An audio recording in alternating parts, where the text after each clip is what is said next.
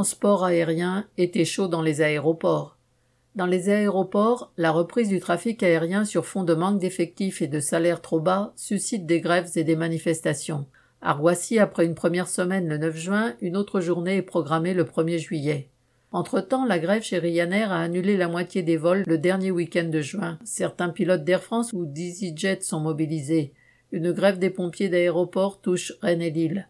Les mêmes mots génèrent les mêmes résultats. D'autres aéroports en Grande-Bretagne, Tunisie ou Israël connaissent la même galère. Des passagers sont partis sans leurs bagages, des vols ont dû être annulés ou des manifestations de mécontentement du personnel ou des passagers ont empêché des avions de décoller. Si la presse en a fait état, cela n'a pas changé grand-chose, car le manque à gagner soucie plus les patrons du transport aérien que le sort des passagers et du personnel.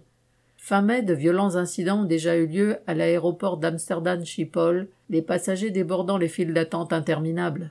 Là, devant les menaces de grève, les patrons ont cédé une prime de 5,25 euros brut de l'heure, 7 à 800 euros par mois, de mai à septembre pour tout le personnel, des bagagistes au nettoyage, en passant par l'accueil et la sûreté. Ensuite, ils auront 1,40 euro jusqu'à l'an prochain.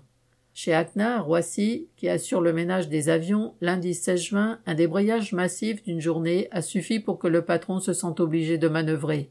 Les miettes proposées ne correspondent pas aux revendications, mais ce recul est révélateur. Des patrons craignent de devoir lâcher beaucoup si une grève éclate. D'autres mouvements ont eu lieu dans d'autres secteurs. Cela renforce l'idée qu'une grève pour obtenir une augmentation de 300 euros pour tous est possible et nécessaire.